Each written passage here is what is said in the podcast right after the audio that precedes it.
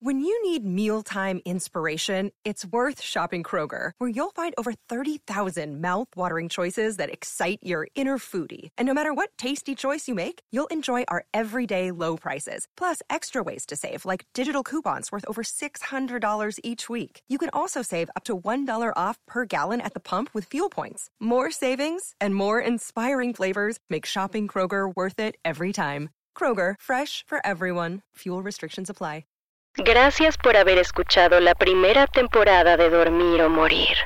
No olvides recomendarlo a todo aquel a quien quieras causarle pesadillas. Las historias de terror te ayudan a dormir. Dormir o Morir es un podcast único que te guiará para tener los sueños más horribles. Aquí encontrarás angustiantes historias de horror o pesadillas guiadas. ¿Sí? Así como lo oyes, un paso a paso para llegar a los lugares más oscuros de tu mente. Así que has elegido una historia. Bueno, debes saber que esto es bajo tu propio riesgo. La historia de hoy es Dios proveerá. Escrito por Shelby Scott. Narrado por Fernanda Carrasco. Traducción, Guillermo Ruiz de Santiago. Our bodies come in different shapes and sizes, so doesn't it make sense that our weight loss plans should too? That's the beauty of Noom. They build a personal plan that factors in dietary restrictions, medical issues, and other personal needs so your plan works for you. Noom doesn't restrict or shame when you want to treat yourself. Their flexible program focuses on progress instead of perfection. You don't have to give up carbs or anything. And with their daily lessons, you can learn something new about your food choices every day. After just a few days of using the app, I learned how to recognize cues for overeating and how to choose the right foods to feel full. Stay focused on what's important to you with Noom's psychology and biology based approach. Sign up for your trial today at Noom.com. That's N O O M. Dot com and check out Noom's first ever cookbook, The Noom Kitchen, for a hundred healthy and delicious recipes to promote better living. Available to buy now wherever books are sold. El traslado de mamá a la residencia de ancianos fue duro. Su Alzheimer había deteriorado su mente hasta el punto en el que ya no podía cuidar de sí misma. Con todas las horas extra que he estado trabajando y la molestia de mi jefa por la cantidad de veces que mi madre me llamaba al día, simplemente tuve que pedir ayuda. Tampoco habría sido justo pedirle a mi esposo que la cuidara. Él se va a jubilar pronto y probablemente se hubiera transformado en el enfermero personal de mi madre, por lo que empecé mi búsqueda de diferentes residencias para ancianos. La idea de internar a mi madre en uno de esos lugares ya me hacía sentir como una persona horrible. Por lo que para silenciar esa culpa solo debía encontrar la mejor residencia para ella, con el mejor personal y que además sirviera comida vegetariana. Mamá ha sido vegetariana desde antes de que se pusiera de moda. Una vez me dijo que no comía carne desde antes de conocer a mi papá. Mamá creció en Oklahoma en la década de 1930. Yo no sabía mucho de su pasado. Rara vez se hablaba del tema. Sé que sus papás, o sea, mis abuelos, habían muerto allí, pero no sabía más. Nunca los conocí. Convencer a mi mamá que se mudara a la residencia fue algo más sencillo de lo que creí. Creo que le gustó la idea de que alguien le ayudaría a cocinar y que ella ya no tendría que hacer limpieza. El fin de semana siguiente, una vez que mi mamá ya se había mudado a la residencia, visité su antigua casa para darme una idea sobre lo que se tenía que vender y lo que se tenía que conservar. Las ganancias por la venta de la casa y los muebles las repartiría en partes iguales con mi hermano. Cuando entré en esa casa, la casa de mi infancia, Casi vomité por el olor putrefacto que impregnaba el lugar. La basura probablemente, Ninguno de nosotros había pensado en sacarla el día que recogimos a mamá. Había sido un día emotivo para todos y se nos olvidó por completo. Fui a la cocina y me asomé al bote de basura. Miré hacia abajo y vi un contenedor con carne echada a perder. Intentaba no vomitar mientras sacaba la bolsa de basura, cuando de pronto pude ver algo debajo de la carne. Un libro. Si hubiera sido un libro cualquiera lo habría dejado ahí, pero el libro se veía antiguo, muy antiguo. Tomé una cuchara de madera y aparté el trozo de carne putrefacta para poder ver el libro de forma más clara. Era de color beige y en letras doradas muy pequeñas decía diario. Mi curiosidad se despertó. Definitivamente no podía tirar esto. ¿Cómo habría acabado esto en la basura? Tenía que leerlo. Busqué en los cajones hasta que encontré unos guantes de cocina. Me los puse y los utilicé para sacar el diario y colocarlo sobre la mesa. Saqué la bolsa de basura justo antes de que empezara a llover.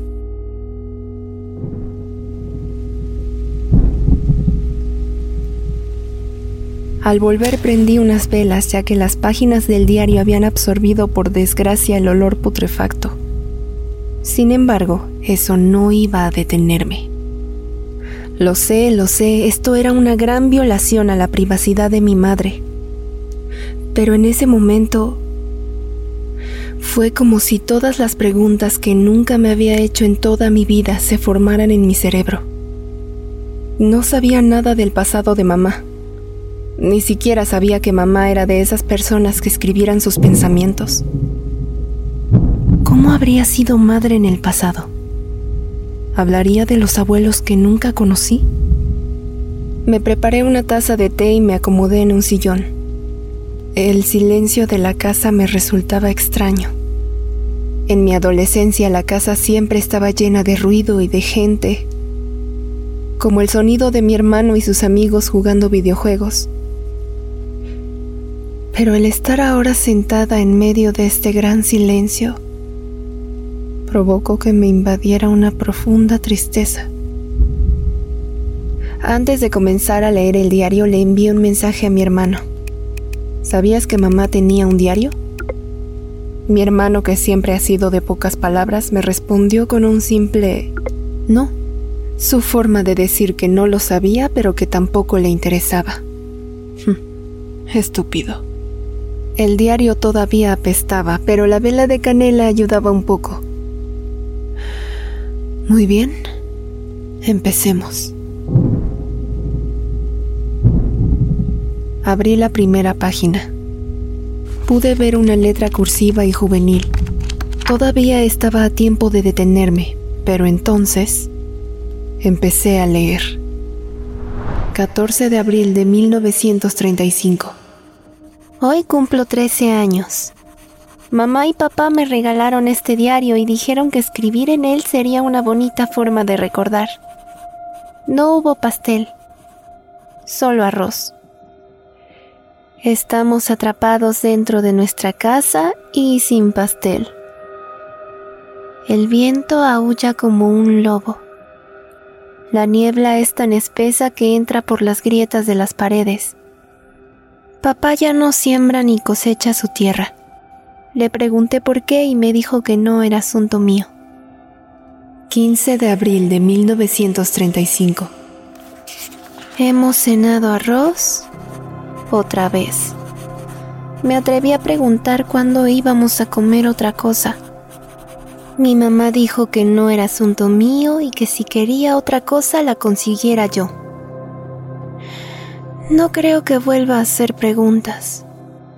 Ayer encontré algunos champiñones en el jardín, pero mi hermano Mika dijo que probablemente eran venenosos.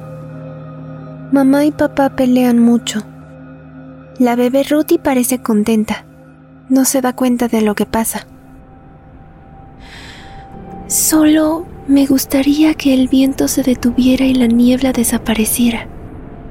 Extraño ver el sol. Todo el mundo está de muy mal humor. Mi hermano Mika al menos puede salir. Está enamorado de una chica llamada Luisa Stevens, así que siempre va a visitarla y cuando regresa se ve muy enamorado. La familia de esta chica, la familia Stevens, también ha decidido no abonar su tierra. Dice que el mundo exterior es como Sodoma y Gomorra, tal como lo describe la Biblia. Además, su familia tiene suficiente comida como para alimentarse por un año entero. Nadie me ha explicado qué es Sodoma y Gomorra, pero ahora que tengo 13 años podré preguntarlo. Hasta luego, diario. 16 de abril de 1935. Otra vez arroz para cenar. 20 de abril de 1935. No tengo ganas de escribir. Han sido días difíciles. Nos estamos quedando sin comida. Pensé que a mamá le gustaba mucho el arroz, pero resulta que lo cocina porque es lo único que nos queda. Papá le dijo que ya debería enseñarme a cocinar, que sería una buena forma para conseguirme marido. Mamá simplemente lloró y le gritó a papá más fuerte que nunca. Le dijo que no había comida para enseñarme a cocinar. También citó un versículo de la Biblia donde hablaba de la incapacidad de un hombre para mantener a su familia. Papá salió muy enojado. Mi hermano Mika había conseguido unos frijoles. Alguien se los regaló en la calle. Supongo que todo el mundo sabía que no teníamos comida. 23 de abril de 1935. Papá no ha hablado mucho desde que él y mamá se pelearon pero de todos modos no hay mucho que decir. Todavía no hay comida. La neblina sigue siendo tan espesa y el viento sopla y sopla. Uno pensaría que algún día el viento pararía, pero no es así. Tampoco hay lluvia. La tierra está seca. Nuestras cosechas están muertas desde hace mucho tiempo. Nunca tuvimos mucho ganado y cuando papá fue a sacrificar nuestro último cerdo, lo encontró ya muerto y cubierto de algún tipo de sustancia viscosa. Mamá dijo que no podíamos comerlo o nos contagiaríamos de algún tipo de enfermedad. Ella dice que todo esto es una señal del fin de los tiempos, de el apocalipsis. La bebé Ruthie sigue llorando porque le duele la panza de tanta hambre. Mm, la mía también. Pero no soy un bebé, así que no pueden verme llorar. 30 de abril de 1935. Papá y mi hermano Mika se han peleado. Mika lleva días trayendo a casa pequeños trozos de comida que ha podido conseguir gracias a la generosidad de la iglesia y a la familia de Luisa, su novia. La iglesia había preparado pequeñas cajas de frijoles secos, harina y arroz para los pobres, y mamá le rogó a papá para que fuera a pedir una caja. Pero papá dijo que no éramos pobres, que teníamos una granja y que los granjeros siempre han sabido salir adelante. Sin embargo, nada crece en nuestra granja, por lo que Mika fue a espaldas de papá y nos trajo una caja. Papá se la arrebató y la tiró al suelo. La harina se derramó por todas partes. Lo barrí y lo volví a meter en la bolsa, pero ahora está llena de tierra. Mientras barría, Mika salió furioso. Esta vez mamá le citó a papá un proverbio relacionado a la soberbia. Todos nos fuimos a la cama sin cenar. 8 de mayo de 1935. Ha pasado algo malo. Mika tiene el corazón roto su novia Luisa y su familia están planeando irse de estas tierras. Dicen que aquí ya no hay futuro. Mika planea pedirle matrimonio a Luisa para hacer que se quede. 10 de mayo de 1935. Papá hizo una cosa muy buena. Fue él mismo a ver a la familia de Luisa para hablar del matrimonio de sus hijos. 11 de mayo de 1935. Papá regresó muy enojado de la visita a la casa de la familia Stevens. Dijo que su familia rechazó la propuesta y llamó a mi papá un holgazán. Nunca había visto llorar a papá, pero abrazó los pies de mi madre y lloró como un bebé. Esa noche recé mucho por papá. 16 de mayo de 1935. He olvidado escribir. No me he sentido nada bien. Papá ha comenzado a construir una enorme bodega atrás de la casa, mientras que Mika siempre está en la calle consiguiendo comida. Tiene el corazón roto e intenta mantenerse ocupado. La bebé Ruthie tiene la panza hinchada, pero ya no llora tanto. Mamá solo mira por la ventana a papá. El viento sopló un poco menos hoy. Tal vez mañana sea un día mejor. 18 de mayo de 1935. Papá dice que la bodega que está construyendo es para guardar comida, pero cuando mamá le dice que no hay alimento, él solo responde que Dios proveerá. 20 de mayo de 1935.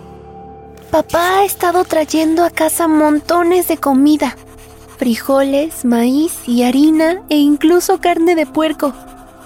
Dijo que había conseguido un nuevo trabajo, por lo que ya teníamos dinero para comprar comida.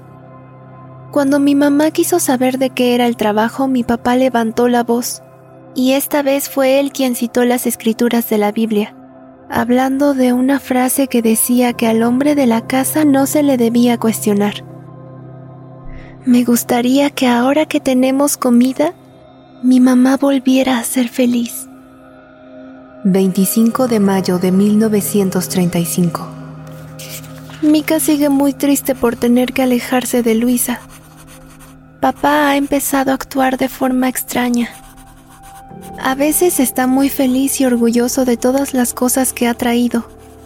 Pero si no le decimos todas las noches, gracias papá por lo que nos has dado, nos grita por ser unos malagradecidos Dice que no tenemos idea de lo que él ha tenido que hacer para conseguir todo esto. No sé a qué se refiere. Así que ahora todas las noches nos aseguramos de decir gracias papá. Incluso la bebé Ruti. 6 de junio de 1935. Ruti ha empezado a tener escalofríos y yo también. No sabemos por qué. 8 de junio de 1935. Todos nos sentimos mal y papá nos escuchó decir que debe ser por la nueva carne que trajo a casa. Mamá le dijo a papá que seguro estaba echada a perder. Papá se dio la vuelta y salió por la puerta sin decir una palabra y no volvió hasta muy tarde. Papá ha estado muy extraño. Rezaré mucho por él esta noche sin fecha. Diario, tengo que esconderte ahora. Mi papá es un monstruo. Le pido a Dios que envíe a sus ángeles para que nos salven del demonio que lo está manipulando. Tengo miedo hasta de escribir esto. Le dijimos a papá que estábamos enfermos y mamá se negó a cocinar más carne. La única respuesta de papá fue reír como un demonio de ultratumba. Dijo que todos teníamos que conocer la gran bodega que construyó. Dijo que como familia era el momento de ver lo que había hecho por nosotros, de ver cómo había proveído tal y como la Biblia lo ordena. Así que mamá encendió tres lámparas y todos fuimos incluso la bebé Ruti. Atravesando la niebla rumbo a la bodega que papá construyó. Cuando papá abrió la puerta, Mika comenzó a gritar. El cobertizo estaba lleno de víveres, harina, azúcar, arroz, pero también ropa y muebles. No sabía lo que estaba pasando hasta que Mika dijo, todo esto le pertenece a la familia Smith, a la familia de Luisa. Papá se rió de nuevo con una carcajada siniestra y se dirigió a una gran caja que había al fondo. Introdujo su brazo y sacó una gran bola. No pude comprender lo que era al principio. Creí que era algún tipo de fruta, un gran coco. Pero después, a la luz de la luna, pude ver que se trataba de una cabeza. La cabeza de Luisa. Mi papá no paraba de reír y decir, Dios no proveerá, Dios no proveerá. Si no lo hacemos nosotros, ¿quién más lo hará? Oh, por favor, Señor, sálvame de este gran pecado cometido por mi padre. Sin fecha. Mika se colgó en el viejo árbol seco de atrás. Había una última entrada en el diario. Parecía estar escrita con prisa. Era difícil de leer. Decía, La neblina no ha parado. Puedo ver cómo mucha gente del pueblo se está yendo. Papá me golpea por ser una malagradecida y por rechazar todo lo que él nos ha proveído. Sigue trayendo más y más carne. Ya no quiero comerla. Alabado sea Jesús. Envía a tus ángeles y guíame en mi viaje. Y ahí terminó. El resto de las páginas estaban en blanco. La lluvia continuaba afuera mientras yo me sumergía en un absoluto silencio. Después de un tiempo decidí volver a mi hogar. No podía pensar con claridad en esta vieja casa. Le quería enseñar el diario a mi esposo, así que conduje a casa en silencio. Mi cabeza no paraba de hacer preguntas en voz baja. Cada vez que un pensamiento siniestro nacía en mi mente, lo reprimía inmediatamente. Leer ese diario había sido demasiado para mí. Cuando entré a la casa, nuestro gran perro me recibió en la puerta y mi marido me saludó desde la cocina donde estaba preparando la cena. Toda la escena era tan reconfortante que me hizo sentir un poco más tranquila. Estaba en mi casa. Sentía el calor de la cocina recibiendo los besos de un enorme perro mientras mi marido cantaba alegremente una canción. Me senté en la barra para ver a mi esposo cocinar y contarle sobre el diario. Mi perro apoyó su gran cabeza en mis piernas y me miró con cariño, como si mi regreso a casa fuera lo más grande que le hubiera ocurrido en toda su vida. ¿Qué estás cocinando? Pregunté tratando de ocultar la tensión en mi voz, pero apenas escuché su respuesta. De pronto me di cuenta que me estaba observando fijamente. He encontrado el diario de mi madre es de cuando era una niña en Oklahoma. Y antes de que mi esposo pudiera responder, lo interrumpí. Fue terrible las cosas que vio, las cosas que experimentó. Honestamente tuvo una infancia horrible, ni siquiera puedo describirlo. Estaba empezando a entrar en pánico. Él me abrazó. Cenamos en silencio y después le mostré el diario que aún despedía olor a putrefacción, le conté que había rescatado el diario de la basura. ¿Carne en la basura? preguntó mi esposo. Pero si tu madre era vegetariana. No sé, tal vez tuvo compañía y cocinó para ellos. Solo léelo, por favor. Necesito hablar con alguien sobre esto. Le supliqué. Él asintió y abrió el pequeño libro, todavía con una mueca de asco por el olor. Lo observé todo el tiempo, mis ojos recorriendo su rostro en busca de algún tipo de reacción. Hubo algunas cejas fruncidas, alguna cara sorprendida, pero cuando terminó, cerró el libro y sonrió. ¿Cómo puedes estar sonriendo ahora? Ese libro es grotesco. Cariño, está claro que esto es un cuento, es pura ficción, dijo con naturalidad. ¿Ficción? ¿Cómo puedes estar tan seguro? Pregunté incrédula. Tal vez escribió esto cuando era adolescente, un pequeño trabajo de escritura creativa. A tu madre siempre le gustaron las novelas de misterio.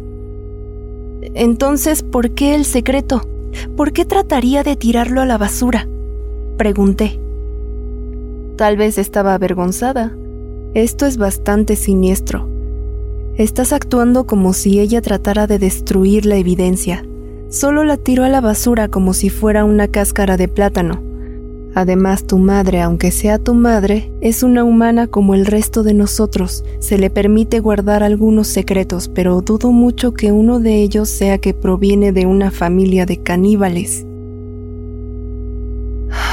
Exhalé con alivio. Probablemente tenía razón. Después de la cena me di un baño caliente, me tomé una pastilla para dormir y me metí en la cama. Dormí lo que se sintió como una eternidad hasta que mi esposo me despertó de golpe. Cariño, cariño, tu hermano está al teléfono, es una emergencia, es sobre tu madre. Abrí los ojos sintiéndome desorientada, aún podía sentir los efectos del somnífero. Antes de que pudiera recordar mi propio nombre, me dio el teléfono. ¿Por qué no contestas? Te he estado llamando desde las 3 de la mañana. ¿Qué demonios has estado haciendo? Durmiendo, respondí. ¿Durmiendo? ¿Estás bromeando a estas horas? Miré el reloj y vi que era la una de la tarde. No me había dado cuenta, es que me tomé un somnífero, lo siento. Tienes que venir a la residencia ahora mismo. Mamá ha atacado a una enfermera. Fue tan grave que tal vez la enfermera no sobreviva. Tienes que venir, mamá solo quiere hablar contigo. Dios mío, salgo en este momento. Me puse algo de ropa y una gorra. Mi esposo condujo hasta la residencia. Cuando llegamos vimos una patrulla estacionada. El personal de la residencia estaba muy alterado y la recepcionista parecía aterrorizada de verme. ¿Qué pasó? Pregunté. Su madre está retenida en el consultorio. Sígame, por favor, me dijo con una voz muy nerviosa. Caminamos rápidamente y la recepcionista anunció mi entrada. Para mi sorpresa, un policía abrió la puerta. Y antes de que pudiera presentarse, pude ver a lo lejos a mi madre viéndose sumamente frágil. Yo solté un grito. ¿Por qué demonios han esposado a mi madre? Tiene 90 años. Señora, este es el procedimiento estándar. Su madre atacó violentamente a varios miembros del personal. Lo hicimos por su seguridad y la de ella. Mamá estaba sentada con una sonrisa en la cara, no parecía darse cuenta de la gravedad de la situación. Me puse de rodillas frente a ella y tomé sus dos manos entre las mías. Mamá, mamá, ¿cómo ha sido posible esto? Me dirigí hacia el oficial. Mi madre no es una persona violenta. Si atacó a alguien, estoy segura de que fue en defensa propia. Su madre acuchilló a una enfermera e intentó descuartizarla. Quería cortarla en pequeños cuadritos de carne.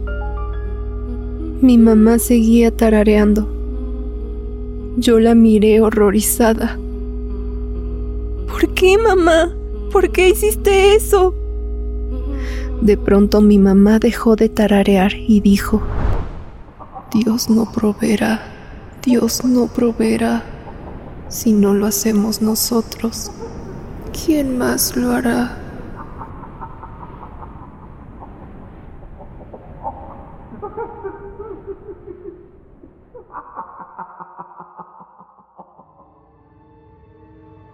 Dormir o Morir es la adaptación en español del podcast Scare You to Sleep, creado y escrito por Shelby Scott. Este podcast es producido por Guillermo Ruiz de Santiago, narrado por Ginette Zavala, Daniela Nietzsche, Fernanda Carrasco, diseño de arte Alex Villalobos. Suscríbete y recomiéndalo a quien quieras causarle pesadillas.